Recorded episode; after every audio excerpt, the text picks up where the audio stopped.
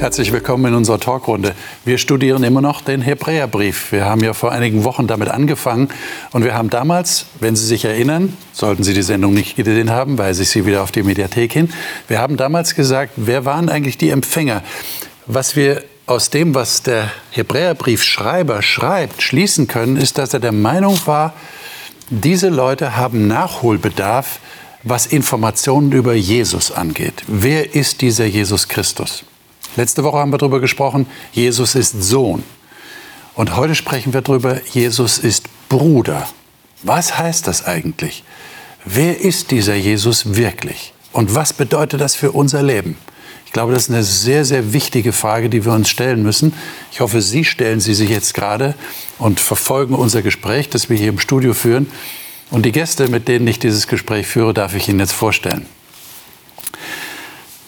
Judith Fockner ist gebürtige Wienerin und lebt mit ihrem Mann Sven und ihren beiden Söhnen in Hessen. Die Hope-TV-Zuschauer kennen sie am besten aus der Sendereihe Shabbat Shalom, in der sie Geschichten über Menschen erzählt, die zu Herzen gehen. Anja Wildemann ist Redakteurin und Produzentin bei Hope TV und hat in letzter Zeit vor allem die Sendereihe Beziehungskiste moderiert. Sie sagt, die Bibel sei für sie ein Lebensbegleiter und mit Gott sei sie jeden Tag in Kontakt. Matthias Gaffron ist in Hannover geboren und lebt in Südhessen. Eines seiner Hobbys ist der Modellsegelflug, am liebsten in den Alpen. Sein Lieblingsbibeltext steht in Hebräer 11, Vers 1. Der Glaube ist eine feste Zuversicht auf das, was man hofft, und ein Nichtzweifeln an dem, was man nicht sieht. Dominique Bornon lebt und arbeitet als Pastor in der Schweiz, wo er auch geboren und aufgewachsen ist. Er promoviert in Theologie im Bereich Neues Testament und sagt, dass die biblischen Texte eigentlich literarische Kunstwerke sind, die ein tiefes Studium erfordern. Ich glaube, das stimmt. Wir haben ein solches Kunstwerk jetzt vor uns, nämlich Kapitel 2 im Hebräerbrief. Mhm. Ich lade euch ein, dass wir das aufschlagen miteinander. Und zwar beginnen wir mit Vers 5. Und ich würde vorschlagen, dass wir mal 5 bis Vers 10 lesen. Hebräer Kapitel 2, die Verse 5 bis 10. Wer gerne liest, den darf ich bitten zu lesen unter Angabe der Bibelversion, die er oder sie hat. Dominik? Ich lese aus der Zürcher Übersetzung. Okay. Denn nicht Engeln hat er die künftige Welt, von der wir reden, unterworfen. Vielmehr ist an einer Stelle bezeugt, was ist der Mensch, dass du seiner gedenkst, oder des Menschen Sohn, dass du seiner dich annimmst. Du hast ihn für kurze Zeit niedriger gestellt als die Engel. Mit Herrlichkeit und Ehre hast du ihn gekrönt. Alles hast du ihm unter die Füße gelegt. Denn als er ihm das All unterwarf, hat er ihm alles ohne Ausnahme unterworfen. Zwar sehen wir jetzt noch nicht, dass ihm das All unterworfen ist, wohl aber sehen wir den, der für kurze Zeit unter die Engel erniedrigt war, Jesus, der, weil er den Tod erlitten hat, mit Herrlichkeit und Ehre gekrönt wurde, damit er durch Gottes Gnade für jeden den Tod geschmeckt habe. Denn ihm, um dessen Willen das All ist und durch den das All besteht, entsprach es, wenn er viele Söhne und Töchter in die Herrlichkeit führen wollte, den, der ihnen zum Heil vorangehen sollte, durch Leiden zur Vollendung zu bringen. Hm. Ähm, hier passiert ja was sehr Interessantes. Ich weiß nicht, ob ihr das registriert habt, wahrscheinlich schon. Äh, es wird ja der Psalm 8 zitiert hier. Äh, und zwar mit dieser Aussage in Vers 6. Was ist der Mensch, dass du seiner gedenkst, oder des Menschen Sohn, dass du auf ihn achtest? Du hast ihn ein wenig unter die Engel erniedrigt. Wenn wir Psalm 8 lesen, ich habe das hier gerade vor mir, dann ist völlig klar, wer gemeint ist. Nämlich der Mensch, der geschaffen wurde. 1. Mose 1 und 2. Aber wenn wir dann weiterlesen in Hebräer 2, in Vers 9, Da heißt es, wir sehen aber den, der ein wenig unter die Engel erniedrigt war, Jesus. Also wir haben hier die gleiche Formulierung, die gerade für den Menschen an sich verwendet wurde, haben wir jetzt für Jesus. Ähm, was bezweckt der Autor damit? Was will er sagen? Worum geht es hier? Ist es jetzt der Mensch oder ist es Jesus? Ist es beides? Das ist erstmal ein Test, ob es einem auffällt. Ja, okay, ja, genau. Vielleicht eingebaut. Dann genau. kann man sich fragen, ähm, hat das was zu bedeuten, diese Nähe? Also es ist ja im Prinzip, wie sagt man, ein Parallelismus. Ja. Also ähm, genau. der Mensch scheint an dieser Stelle auf einer Stufe mit Jesus zu sein. Huh. Interessant. Und äh, der Psalm 8 spielt sehr stark auf die Schöpfung an. Das heißt, das ist die Rolle des Menschen gewesen, für die er geschaffen war. Alles wurde ihm unterworfen, in dem Fall. Die Erde, wir haben da in der letzten Sendung darüber gesprochen, der Mensch hat seine Aufgabe, die Erde zu verwalten und zu bewahren, nicht verantwortungsvoll ausgeführt. Er hat mit Gott gebrochen, er hat mit dem Erdkreis gebrochen, die Menschen haben untereinander gebrochen. Und jetzt entweder ist alles kaputt oder jemand kommt und erfüllt diese Rolle neu. Und das ist das, was ich vermute, was der Schreiber des Hebräerbriefs sagen möchte. Jesus ist der neue Mensch. 2.0. Der bessere Mensch. ja, genau. Ähm, der auch sich unter die Engel erniedrigt. Äh, in dieser Rolle. In dieser Rolle, ich werde ganz Mensch.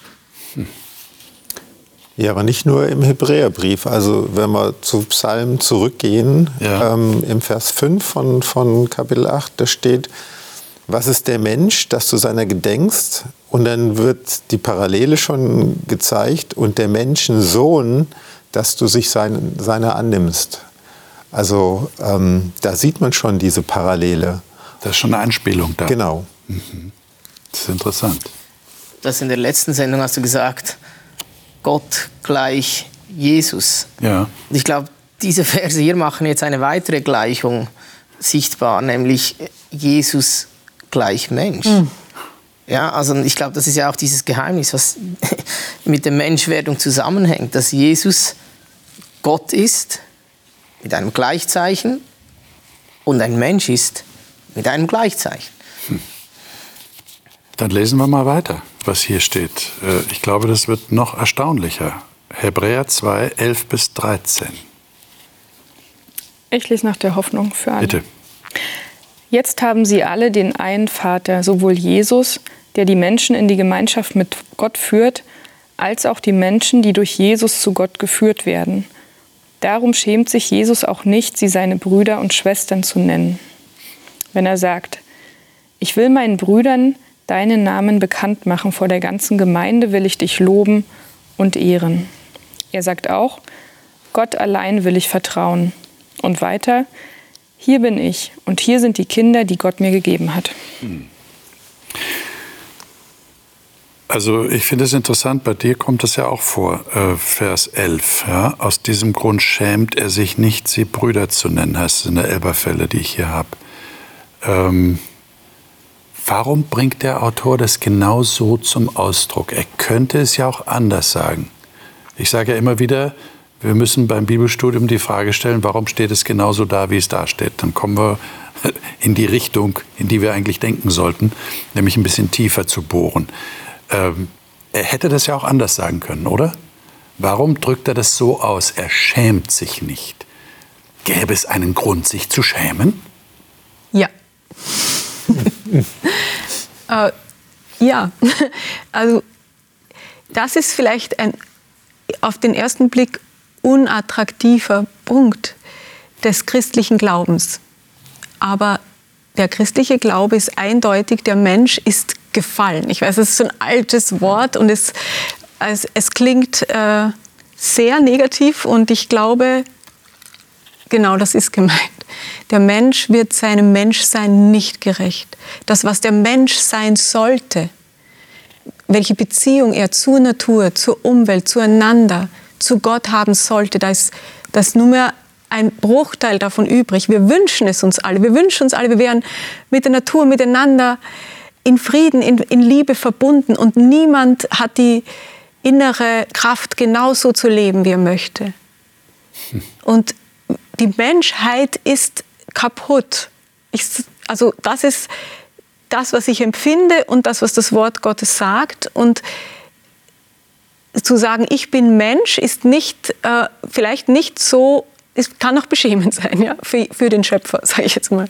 War ja. vielleicht als Ehrenbezeichnung gedacht, ist es ja. aber nicht mehr. Ja. Weil der Mensch es selber zerstört hat. Mhm.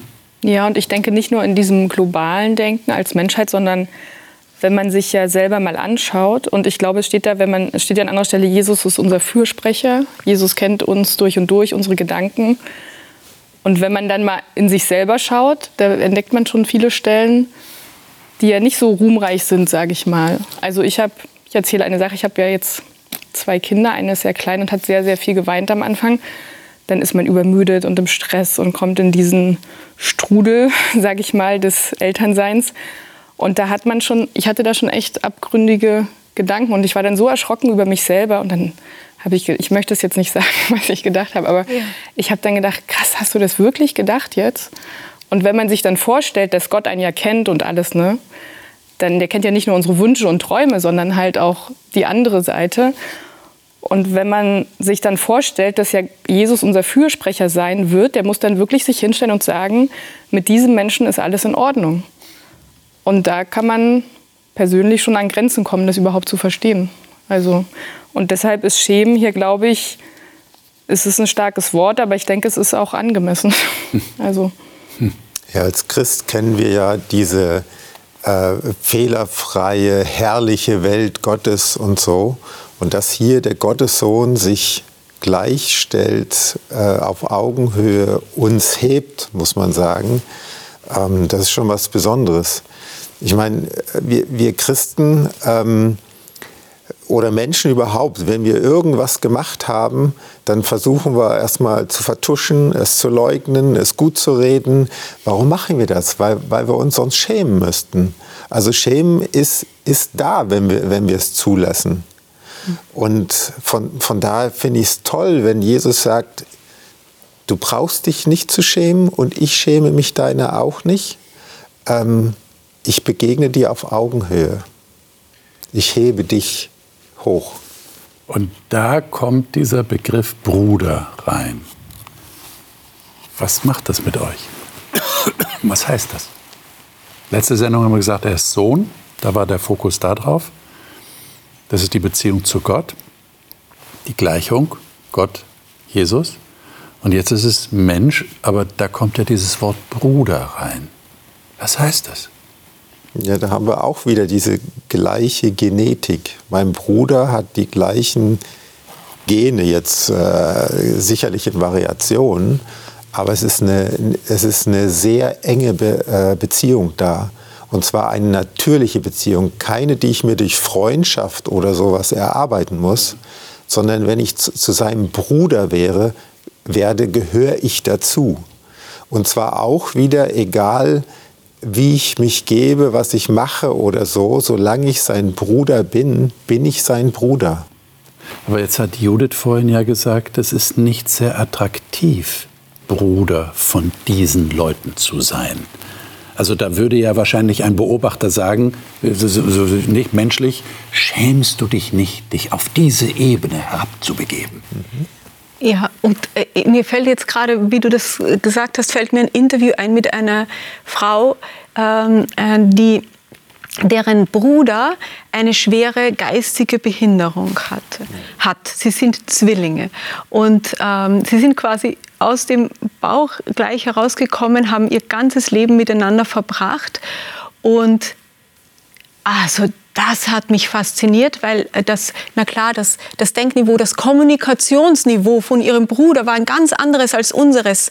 Ja, äh, es hat sich oft wiederholt, aber gigantisch, wie sie verstanden hat, was er meint, wie ernst sie ihn genommen hat. Das war für mich, ich war total geflasht, sag ich mal, wie sie, das war ihr Bruder, der, mit dem ist sie groß geworden. Der war, der war im Kopf wahrscheinlich 15 Jahre jünger als sie oder noch, noch jünger, ja. Aber das war nicht ihr kleiner Bruder. Also ja, vielleicht, vielleicht hat sie ihn als jüngeren Bruder behandelt, aber mit einer Würde, mit, einem, mit einer Selbstverständlichkeit, die hat sich nicht geschämt. Ja? Und ich glaube, also das hat mich, hat mich sehr beeindruckt und an das musste ich jetzt gerade denken. Mhm. Ja? Da, da, war eine so tiefe Verbindung da, dass das für sie selbstverständlich war. Die hat nicht überlegen müssen, oh, für die anderen sagt mein Bruder jetzt komische Dinge. Ja, ich denke, also, ja, ja, ja. ich denke jetzt daran, wenn man das jetzt in unserem allgemeinverständlichen Bild so Vater, Sohn ist ja eine Familie. Und wenn dann ein Bruder oder eine Schwester dazukommt, wird man ja quasi adoptiert oder in diese Familie aufgenommen. Mhm. Also ich werde in die, wenn Jesus mich so bezeichnet, werde ich in die Familie Gottes aufgenommen. Was heißt denn das praktisch für euch? Empfindet ihr da etwas, wenn, wenn es heißt, Jesus ist mein Bruder? Äh, wie, wie, wie, erlebt ihr das? Wie, habt ihr da eine, eine neue, eine andere Beziehung zu Jesus, als ihr sonst hättet? Und, und mich bewegt ja auch die Frage, geht das überhaupt? Ich habe ja jetzt eine bestimmte Vorstellung. Bruder, was heißt das? Ich habe einen Bruder. Welches Verhältnis haben wir zueinander? Kann ich sowas überhaupt mit Jesus haben? Versteht ihr, wir übertragen ja von unseren menschlichen Erfahrungswerten, ja. übertragen wir dann ins Geistliche. Was heißt denn das jetzt, Jesus ist mein Bruder? Es löst ganz starke Empfindungen aus. Manchmal bin ich ganz drinnen und fühle mich ganz gewürdigt und dann schrecke ich davor zurück. Also ich, Aber warum? Warum schreckst du davor zurück? Weil er auch der Herr des Universums ist. Also, ah. und weil also ein besonderer Bruder. Das ist nicht einfach so Bruder. Weil Bruder müsste doch ein warmes Gefühl auslösen. Ja. Ja, ein ganz warmes Also Gefühl. gesetzt den Fall, ich, ja. ich habe ja. gute Erfahrungen gemacht. Mit Brüdern. Mit Brüdern oder Schwestern. Also ich muss sagen, für mich ist es auch nicht, es gibt ja viele Bezeichnungen auch für Jesus und für mich ist das nicht das stärkste Bild, was mich anspricht, obwohl ich, ich habe einen, einen größeren Bruder und ich habe auch eine sehr gute Beziehung zu ihm. Aber es ist jetzt nicht das, also ich finde jetzt Fürsprecher oder so oder Erlöser finde ich für mich persönlich ein einen wichtigeren, oder wichtiger vielleicht nicht, aber wenn ich jetzt so drüber nachdenke, was das in mir auslöst, für mich löst das mehr aus, wenn ich mir vorstelle, ah, wir sind quasi zusammen bei Gott. Also dieses Familienbild, was mhm. ich gerade hatte. Also das löst was Stärkeres irgendwie mehr aus. Aber wenn man jetzt drüber nachdenkt, Bruder heißt natürlich normalerweise im menschlichen Sinn, man steht füreinander ein, man ist füreinander da, man hilft sich, man hört sich zu, man kennt sich sein ganzes Leben lang. Man verliert die Verbindung nicht. Also das sind ja Eigenschaften, die man damit verbindet. Ich, ich glaube, hier im Hebräerbrief will er auch auf diese gemeinsame Erfahrung eingehen. Also ich meine, Geschwister bringen ein Set von gemeinsamen Erfahrungen mit, weil sie dieselben Eltern haben, selbe Erlebnisse machen. Ja. Ähm, und ich weiß aber ehrlich gesagt nicht, ob ich mich mit dem identifizieren kann, obwohl es eigentlich das Anliegen ist vom Hebräerbriefschreiber, dass, dass er Jesus als Mensch beschreibt und damit auch sagt, er hat das erlebt, was du erlebst, das ist in meinem Glaubensalltag nicht ständig präsent, dass Jesus die gleichen Erfahrungen gemacht hat, die ich auch mache. Ja, ja und er steht Schulter an Schulter mit dir vor Gott so. Dieses Gefühl. Ne? Also gleichzeitig steht er Schulter an Schulter mit Gott und zeigt uns, wie Gott ist. Ja, und, und gleichzeitig hat es wahrscheinlich mit der Sündhaftigkeit zu tun. Ja, wir, waren, wir, wir sind wir erleben unsere, unsere Fälle, wie du es vorher gesagt hast, unsere, unsere Sünden tagtäglich. Und Jesus war ohne Sünde. Ja? Und ich meine, ich glaube, das hat es auch mit diesem Schämen auf sich. Ja? Ich meine, ja. dieses Schämen zeigt auch einfach die Hässlichkeit der Sünde auf. Ja? Und Jesus hat sich aber nicht geschämt sich ja, das, das, ist jetzt ein ganz wichtiger Punkt. Bringt dann das Bild Bruder von dem Aspekt, der, den du gerade genannt hast, eher Distanz? Oder ist es ein Bild der Nähe? Oder ganz losgelöst davon soll es einfach zeigen Gleichheit. Er ist uns gleich geworden. Punkt aus. Wir müssen jetzt gar nicht hineininterpretieren, das heißt Nähe und, und äh, ein lieber Bruder, ein Bruder, der mich schützt, der, der für mich da ist, der große Bruder, den ich anderen zitieren kann, wenn sie mich angreifen und so. Diese Bilder sind ja im Kopf. Ja? Das können wir dann ganz außen vor lassen. Also meine Frage ist jetzt, ist es Nähe oder ist es eher Distanz? Weil ich sage, dieser Bruder ist nicht ein normaler Bruder. Aber es hat schon auch was von Nähe drin, wenn Vers 12 sagte, ja. ich werde deinen Namen meinen Brüdern verkünden, inmitten der Gemeinde werde ich dich loben. Er ist unter uns, ja? er ist bei uns und nimmt teil an unserem aber du hast vorhin so angedeutet, naja, aber ich bin ja Sünder und, und er ist ja doch über mir. Und, und Judith hat auch gesagt, äh, ich, ich sehe ihn eher als den Herrscher des Universums, ich habe Respekt vor ihm. Äh, was ist denn das dann mit dem Bruder? Also für mich spricht er mir Familienzugehörigkeit zu. Okay. Ja, also ähm, in dem Moment, wo ich zulasse, äh, mich zu ihm bekenne, zulasse, dass ich zu dieser Familie gehöre, ähm, werde ich in, ähm, in seine Familie sozusagen aufgenommen. Und das ist schon eine, eine krasse Sache, muss ich sagen, weil das bedeutet, wenn ich sein Bruder bin, dann bin ich mit christlichen Worten gesagt auch erlöst. Hm. Ja, also mache, muss ich mir keine äh, Sorgen mehr machen um, um mein ewiges Leben, sondern die Sache ist, ähm, die ist gesetzt. Wenn er mich als Bruder äh, sehen kann und ich ihn als Bruder sehen kann, dann habe ich Zukunft. Und vielleicht ist es auch gar nicht so eine Frage von Nähe und Distanz. Ich habe jetzt gerade mal über mein Verhältnis zu meinem Bruder nachgedacht. Wir diskutieren auch viel, wir streiten uns auch und so, sondern vielleicht eher eine Frage von Verbindung. Das heißt, wenn ich einen Bruder habe oder eine Schwester oder einen Vater, dann bin ich ja verbunden. Und natürlich kann man sich auch mal entfernen oder ähm, auch mal voneinander vielleicht so ein bisschen abkommen, aber äh, wenn die Verbindung nicht abreißt, ist man beieinander. Vielleicht ist es dann gar nicht so sehr die emotionale Ebene, in die man vielleicht äh, versuchsweise hineingeraten kann, sondern es geht einfach um ein Faktum. Mhm. Du hast ja jetzt ein Faktum genannt. Da ist eine Verbindung da. Ihr habt gesagt, das ist Familie. Wir haben gleiche Erfahrungswerte. Wir sind da auf einer Ebene. Und das ist ja das Erstaunliche. Wir haben letzte Sendung darüber geredet, Jesus ist Gott, höher als die Engel. Er hat alles geschaffen. Und jetzt hören wir, er ist so wie wir. Er ist uns gleich. Das ist ein Riesenkontrast als Faktum. Das sind halt verschiedene Facetten, ja. Die, die alle Fakt sind. Genau. Lesen wir doch mal die nächsten Verse, 14 bis 16. Ähm, da, da, wird das ja noch mal deutlich. Äh, Judith, hast du es ja. gerade? 14 bis 16? Weil nun die Kinder ich habe eine alte Übersetzung Elberfelder, also mhm. eine sehr genau am, am, am Grundtext. Ja. Weil nun die Kinder Blutes und Fleisches teilhaftig sind, hat auch er in gleicher Weise daran Anteil gehabt, um durch den Tod den zunichte zu machen, der die Macht des Todes hat, das ist den Teufel, und um alle die zu befreien, die durch Todesfurcht das ganze Leben hindurch der Knechtschaft unterworfen waren denn er nimmt sich doch wohl nicht der Engel an, sondern der Nachkommenschaft Abrahams nimmt er sich an. Hm. Was nehmt ihr aus diesen Versen mit? Das ist jetzt eigentlich eine Fortsetzung dessen, nicht? Also, also jetzt wird noch mal erklärt, was das heißt, Bruder geworden zu sein. Weil es erst notwendig wurde, als der Mensch dem Tod unterworfen wurde. Okay.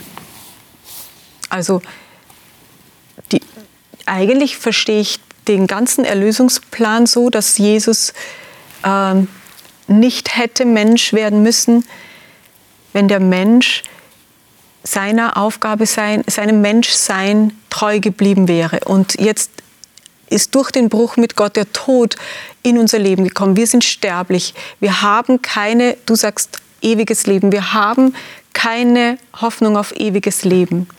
Und in dieses Sterben hinein musste Jesus mit hineinkommen. Und das ist dann der Grund, warum er Bruder geworden ist. Mhm. Oder? Sehe ich das richtig? Also wie, wie verstehe ich den um, Vers 14 mit, hier? Um diesen Tod zu tragen. Weil nun die Kinder Blutes und Fleisches teilhaftig sind. Das sind wir, oder? Hat auch er in gleicher Weise daran Anteil gehabt, um durch den Tod den zunichte zu machen, der die Macht des Todes hat. Das ist der Teufel. Das heißt, das, was du gerade geschildert hast, Judith, ist eigentlich die Begründung für sein Bruderwerden.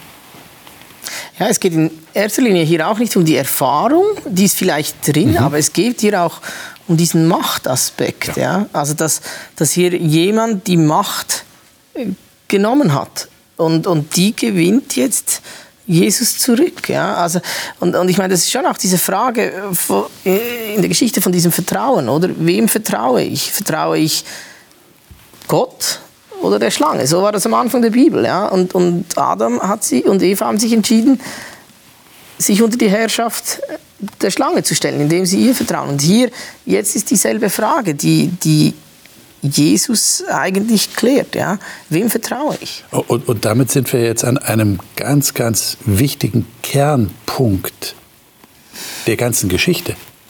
Denn meine Frage ist jetzt, warum konnte die Macht des Teufels nur gebrochen werden, dadurch, dass er Bruder wird? Stellvertreter. Ja, weil wenn er nicht Mensch geworden wäre, ja. Hätte er ja nicht sterben können. Ja, aber versteht ihr, in, in welche Richtung ich denke? Ich meine, Gott hat alle Macht des ganzen Universums. Ja. Und er kann die Macht des Teufels nur brechen, indem er so wird wie wir. Also das, das hängt eben äh, wieder mit dieser Freiheit zusammen. Er könnte es erzwingen. Er könnte den Teufel vernichten. Er könnte das Böse vernichten. Könnte es aus der Welt schaffen. Aber dann würde er nicht mehr anerkannt werden von den Engeln, von den Menschen als ein, ein Gott, der Freiheit gibt, sondern als ein Gott, der nach seinen Vorstellungen Menschen und Engel über die Klinge springen lässt. Wenn die nicht so, so ticken, wie er sich vorstellt, dann lässt er die über die Klinge springen, dann tötet er sie. Und das ist, wäre dann ein Gott nicht mehr der Liebe, sondern der Angst. Aber das stellt ja unser menschliches Verständnis von Macht total auf den Kopf. Ja, natürlich. Oder? Stellt es doch total auf den Kopf. Natürlich. Das heißt, würde ja bedeuten, mächtig ist, jetzt im Sinne Gottes, mächtig ist der, der so klein ist wie nur irgend möglich. Ja. Das ist, ja, das ist ja völlig absurd in unserem Denken. Ja, der, der, der die Größe hat, sich ja. klein zu machen um der Liebe willen. Ich denke mal, äh, die, die Liebe ist die, die, das, das Motiv gewesen für Jesus. Ja. Sonst, äh, sonst wird ja immer dieser Vergleich gebracht, du hast einen Haufen Ameisen und die machen nicht das, was du möchtest. Einmal draufsteigen. Ich habe mir schon so oft gedacht, einmal draufsteigen. Ja? Und Gott hätte das Problem äh, unseres Planeten nicht gehabt. Ne? Er hätte auch, er hätte auch so sagen können, wir tun so, als hätte es das nie gegeben und er löscht das ganze Gedächtnis des Universums. Aber er hing schon an diesem, an diesem, er hing an uns, weil er nur lieben kann. Und, ja. Ich hätte noch einen anderen Aspekt. Gott ist auch gerecht. Es ist auch eine Frage der Gerechtigkeit, weil indem dass Adam sich äh, im Vertrauen der Schlange an, anvertraut hat oder ihr vertraut, ist eigentlich der, der, ähm, die Forderung vom Teufel, naja, das Gesetz kann man nicht halten, dein Gesetz ist unhaltbar, ist zu einem gewissen Grad gerechtfertigt. Und indem dass Jesus Mensch wurde und eigentlich noch einmal Reset macht und noch einmal als zweiter Adam jetzt sich dieser Frage des Vertrauens stellt und ohne Sünde bleibt. Jesus ist, unterstellt sich nie der Herrschaft der Sünde in seinem Leben bis zum Tod. Bleibt auch eine, eine Frage der Gerechtigkeit. Also der, der Teufel ist damit der Lüge überführt. Ja? Und, und damit hat eigentlich dann auch Gott wieder die Gerechtigkeit auf seiner Seite. Mhm mit, dieser, mit, dieser, mit diesem Leben von Jesus als Mensch. Mhm. Ja, und auch der Gedanke der Freiheit, also das schließt sich eigentlich so, wenn hier steht in Vers 11, so hat er alle befreit, die aus Furcht vor dem Tod ihr ganzes Leben hindurch Gefangene des Teufels waren. Das muss man sich vorstellen. Also wenn man mhm. Angst vor dem Tod und dem Sterben hat, und ich glaube, dass das viele Menschen haben, die keine Perspektive haben, kann man haben, muss man aber nicht. Also wenn man jetzt sagt, ich glaube daran, dass Jesus Mensch geworden ist und gestorben ist und dass es Auferstehung geben wird, kann man viel befreiter leben. Aber man kann sich dafür entscheiden, ob man das möchte oder nicht. Also man ist nicht gezwungen. Natürlich hätte Gott das anders machen können und sagen können, es ist doch offensichtlich, aber das tut er nicht. Also. Ich würde gerne noch die letzten beiden Verse mit euch lesen. Die sind, glaube ich, sehr, sehr bedeutsam. 17 und 18. Ich lese mal hier aus der revidierten Gerne. Luther. Gerne. Daher musste der Sohn in allem seinen Brüdern gleich werden, auf dass er barmherzig würde und ein treuer hoher Priester vor Gott sühnen die Sünden des Volkes. Denn da er selbst gelitten hat und versucht worden ist, kann er helfen denen, die versucht werden. Hm. Jetzt kommt es ja noch näher, nicht? Merkt ihr das? Was, was sagt ihr dazu? Was, was empfindet ihr da, wenn ihr das lest? Er war noch nicht barmherzig? Versteht ihr das richtig? Ja. Damit er barmherzig und ein treuer hoher Priester vor Gott werde? Ist das so zu verstehen? Äh, also in unseren Augen, glaube ich, ändert sich viel damit, dass Jesus tatsächlich Mensch war. Ob wir ihn als barmherzig wahrnehmen oder nicht. Also ob wir uns von Jesus verstanden fühlen, ähm, auch im Leiden. Ich, ich glaube, es hat zwei Aspekte. Das eine ist der Aspekt der Versuchung. Ich möchte mal kurz auf den Aspekt des Leidens eingehen. Mhm. Ich, ich hatte vor, das ist schon ja, 15 Jahre her, hatte ich ein Gespräch mit einer jungen Frau, die in ihrer Beziehung zu Gott ganz große Schwierigkeiten hatte, weil sie als Mädchen missbraucht worden ist, sexuell missbraucht worden ist. Und es war immer in ihrem Hintergrund diese Frage, äh, warum hat Gott mich etwas erleben lassen, das erleben lassen und wo war Jesus? Und sie hat dann sogar im Gespräch zu mir gesagt, ja, Jesus hat sicher viel gelitten, aber ich habe etwas erleben müssen, das hat er nicht erleben müssen. Und kurze Zeit war ich natürlich völlig äh, sprach und äh, ratlos. Aber dann sind wir gemeinsam in dem Gespräch. Ich bin sicher, der Geist Gottes hat äh, sich meiner angenommen und wir sind in dem Gespräch die letzten Stunden von Jesus durchgegangen, in dieser, in die, ausgeliefert den Soldaten, in dieser Nacht, nackt gekreuzigt. Wer weiß, was in dieser Nacht passiert ist, was Soldaten machen, um jemanden zu demütigen. Und ihr wurde dann nochmal klar, Jesus Christus wurde sexuell gedemütigt in, in seinem Todesleiden. Nicht nur überhaupt gedemütigt, sondern auch in seinem Mannsein äh, von anderen verhöhnt, ja, vor dem ganzen Volk. Und ja, das hat was verändert. Also es, ich sage nicht, ihr ganzes Leben, aber, aber ihre Verbindung zu Jesus Christus hat sich dadurch verändert. Ja. Also ich würde auch gern auf einen anderen Aspekt nochmal kommen, der, der Barmherzigkeit. Ähm, viele finden ja auch unter, unter Christen auch, dass Gott jetzt nicht so der Barmherzigste ist. Also Jesus ja, aber, aber Gott Vater ähm, der sitzt äh, auf dem Thron und ähm, äh, wir Christen neigen auch dazu, ähm, Gehorsam zu lernen und äh, ähm, uns dahin zu biegen und ihn ganz groß anzusehen. In Christus zeigt Gott, wer er ist. Es ist ein barmherziger Gott. Und von daher, du hast mich getriggert da, es ist eine Frage unseres Sehens, dass hier nochmal gesagt wird, dass er barmherzig würde in unseren Augen. Und zwar Gott wird barmherzig. Das sieht man an seinem Leben. Und das wird ja dann weiter ausgeführt in Vers 18, worin er selbst gelitten hat, als er versucht worden ist, kann er denen helfen, die versucht werden. Da würde ich euch gerne persönlich fragen an der Stelle. Inwiefern hilft euch das, die ihr versucht werdet?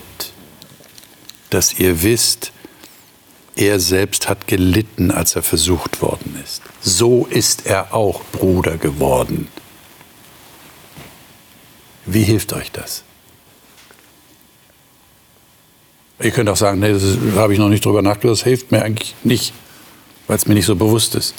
Aber hilft es euch? Vielleicht hilft es dem einen. Ja, ich denke schon, dass es hilft. Ähm, weil man denkt als Christ, glaube ich, oft oder vielleicht auch auf dem Weg äh, zur Taufe oder so, dass man perfekt sein muss und alles richtig machen muss und dann kann man vielleicht getauft werden oder überhaupt erst so mit Jesus zusammen sein. Äh, und wenn man sich vorstellt, dass Jesus ja in seinem Menschsein sich dem auch oder dem ausgesetzt war und trotzdem bei Gott war, dann ähm, hilft es vielleicht. Also ich habe eine Freundin, die kenne ich viele Jahre, also schon mein halbes Leben, wenn ich so drüber nachdenke. Und sie war immer in der Gemeinde, aber nicht getauft. Und dann hat sie selber geheiratet, Kinder bekommen und dann irgendwann, und wir haben immer gedacht, irgendwann musste sie sich ja mal taufen lassen, so, ne? immer Gemeinde und so, aber wollte sie nicht. Und dann hat sie gesagt, so, jetzt lasse ich mich taufen. Und sie hat dann auf der Taufe sehr bewegend erzählt, sie hat erst durch dieses Bild der Familie verstanden, was es überhaupt bedeutet, ähm, in Gottes Familie aufgenommen zu sein. Und das bedeutet ja auch, mit allen Fehlern, also mein Mann ist ja auch nicht fehlerfrei, meine Kinder auch nicht, ich selber ja auch nicht. Und man lebt mit diesen Fehlern miteinander, aber man ist eine Familie. Und das hat sie erst durch ihre eigenen Kinder verstanden. Und das fand ich schon sehr, sehr bewegend. Und wenn man sich ja auch vorstellt, jetzt haben wir über Bruder gesprochen, also wenn ich jemanden habe, der hat ja nicht die gleichen Versuchungen, aber diese ähnliche Erfahrungswelt. Es muss nicht genau das Gleiche sein, aber Jesus war kein perfekter Mensch, in dem Sinne, dass er nichts erlebt hat, sondern so durchmarschiert ist, sondern er hat auch gekämpft. Hm. Er sagt ja auch, wenn es dein Wille ist, lass den Kelch vorübergehen. Also er hätte sich vielleicht auch anders gewünscht. So. Das heißt, dass ich weiß, da ist ein Bruder, wir reden über Bruder, der mich versteht. Ja. Weil er weiß, wie es mir geht. Und das hilft. Ja. Hilft das so als, als Trost, dass ich mich zurücklehnen kann und sagen, ja, ich lebe halt in dieser sündigen Welt und ich habe immer Versuchungen, ich habe Fehler und so. Und Jesus versteht das alles. Oder hilft das, nicht so versucht zu werden oder in der Versuchung stark zu bleiben oder wie auch immer? Ich erlebe das eigentlich etwas abstrakter, aber ich möchte es kurz ausführen. Ähm, ich, äh, durch meine Studien habe ich gelernt, dass eben eigentlich diese Versuchung, die Jesus hat, ist diese Grundversuchung, ich komme nochmal zurück, diese Grundversuchung, die Adam auch hatte. Wem glaube ich? Glaube ich Gott oder glaube ich seinem Widersacher? Und das war die Versuchung, die Jesus Christus genauso erlebte wie Adam damals. Und es ist dieselbe Versuchung, die ich auch erlebe. Glaube ich Jesus Christus oder glaube ich der Alternative? Und das in allen. Und ich meine, wir haben bei uns in der Kirchgemeinde die, die ähm, Tradition, dass wenn man getauft wird, äh, dann kriegt man einen Text mit auf den Weg. Und mir wurde damals, ich kam, ich wurde da hoch aus dem Wasser hochgehoben und dann wurde gesagt, dein Tauftext ist, verlass dich nicht auf den, deinen Verstand, sondern verlass dich auf den Herrn von ganzem Herzen. Ich kam nach Hause, und mein Bruder lacht und sagt, ich habe denselben Tauftext, wir haben offensichtlich dasselbe Problem. Ja? Ähm, und, und das mit dem Glauben ist gar nicht so einfach im Alltag. Und wenn ich auch gerade bei Paulus immer wieder höre, nur durch den Glauben werden wir gerechtfertigt, nur durch den Glauben in Jesus Christus haben wir Heil, dann ist diese Grundversuchung von Glauben ist für mich tagtäglich real. Glaube ich wirklich, dass das stimmt? Glaube ich wirklich, dass Gottes Wort Wahrheit ist und dass er das Beste für mich möchte. Das ist für mich. Da wäre jetzt zentral. die Folgefrage: äh, War das eine Versuchung für Jesus? Ob Gott es gut mit ihm meint? Ja, ob er, ob er Gott vertrauen kann. Ja, absolut. Auf jeden Fall. Ja. Darf ich noch ja, was sagen? Also ich finde ja noch viel wichtiger nicht, dass ähm, Jesus uns versteht und da mitgehen kann, sondern weil er das kann, kann er uns in allen Versuchungen helfen. Also als Mensch denkt man ja, okay, das ist zu schlimm oder das kann ich nicht zu Jesus bringen oder darüber kann ich nicht sprechen, weil das ist so peinlich oder es ist so abgründig. Und das stimmt einfach nicht. Ich glaube, das ist eine Lüge des Teufels, die man in sich hat, äh, die einen trennen will von Gott, weil egal was es ist, man kann mit Jesus darüber sprechen. Und wie du gesagt hast, also wenn man vielleicht in die, in die Textstellen dann reingeht, dann sieht man Aspekte, die man vielleicht vorher nicht gesehen hat. Und das sollte man sich vergegenwärtigen, dass es nicht nur ein Bruder ist, er ist ja der Erlöser und der Erretter. Also er ist nicht nur der Bruder, der dann stehen bleibt und sagt, ich fühle mit dir, sondern ich kann dich wirklich aus diesen Dingen erlösen, egal was es ist. Und er weiß aus eigener Erfahrung, habt ihr gerade bestätigt, dass diese Vertrauensfrage das Entscheidende ist. Ja, und das ist auch die eigentliche Versuchung, wie du sagst. Ja. Also wenn wir an Versuchung denken, dann äh, denken wir an nachts an den Kühlschrank gehen oder, oder sonst irgendwas machen, was, was nicht in Ordnung ist. ist. weil wir die Kraft verloren haben äh, und uns mal gehen lassen oder so. Nee, es geht, glaube ich, hier drum, um, um die größere Linie, die Versuchung, wie du es auch sagst, äh, nachzugeben, ich bin zu schlecht, um vor Gott zu stehen, wieder zu ihm zu kommen. Das ist eine ganz große Versuchung. Also die, die, diese Versuchung, ähm, sich in seinem sündigen Schicksal äh, zu baden, zurückzugehen, es hat eh alles keinen Sinn, ich schaffe das eh nicht. Und da ähm, zu bestehen und zu sagen, Christus, ich berufe mich auf dich, du stehst für mich ein, du nennst mich Bruder, ich gehöre zu dir. Egal, was ich wieder gemacht habe und machen werde äh, und wer ich ähm, nicht sein möchte. Liebe Zuschauerinnen und Zuschauer, ich habe das Gefühl, ich sollte Sie fragen, ob Jesus tatsächlich in diesem Sinne, wie wir es gerade besprochen haben, Bruder ist. Und ob Sie es tatsächlich fertigbringen, in einer solchen schwierigen Situation genau das zu ihm zu sagen. Du bist mein Bruder und ich vertraue dir. Ich vertraue dir, dass du Bruder geworden bist, weil du tatsächlich deine Macht aufgegeben hast, um mich zu erlösen, um mir zu helfen, dass ich in dieser Situation, in meinem Leben auf dieser Erde, mit all dem Leid, mit all der Not, mit all der Sünde, nicht alleine bin, sondern gerettet werde, weil du da bist. Ich wünsche Ihnen das, wir wünschen Ihnen das aus dieser Runde, dass Ihnen klar wird, was Jesus hier eigentlich gemacht hat. Seine Macht besteht darin, dass er machtlos wurde. Das, das muss man erst mal verinnerlichen. Das ist so ungewöhnlich. Das klingt so absurd in unserem Koordinatenkreuz, das wir als Menschen haben, dass man das gar nicht begreift am Anfang. Aber ich hoffe, Sie, Sie denken weiter darüber nach und kommen auch zu dieser freudigen Erkenntnis. Ich habe in Jesus einen Bruder gewonnen. Und was das für Sie persönlich bedeutet, dass Sie das herausfinden in jeder Lebenssituation. Das nächste Mal werden wir darüber reden, weil der Hebräerbrief darüber redet, wie finde ich den echten Frieden? Darüber wird gesprochen, über eine besondere Ruhe, über einen inneren Frieden. Und darüber wollen wir nachdenken. Sie können schon weiterlesen, dann Kapitel 3, Kapitel 4, wo das besonders ausgeführt wird. Bis dahin, wie immer, Gottes Segen für Ihr persönliches Bibelstudium und ich hoffe, Sie sind nächstes Mal wieder dabei.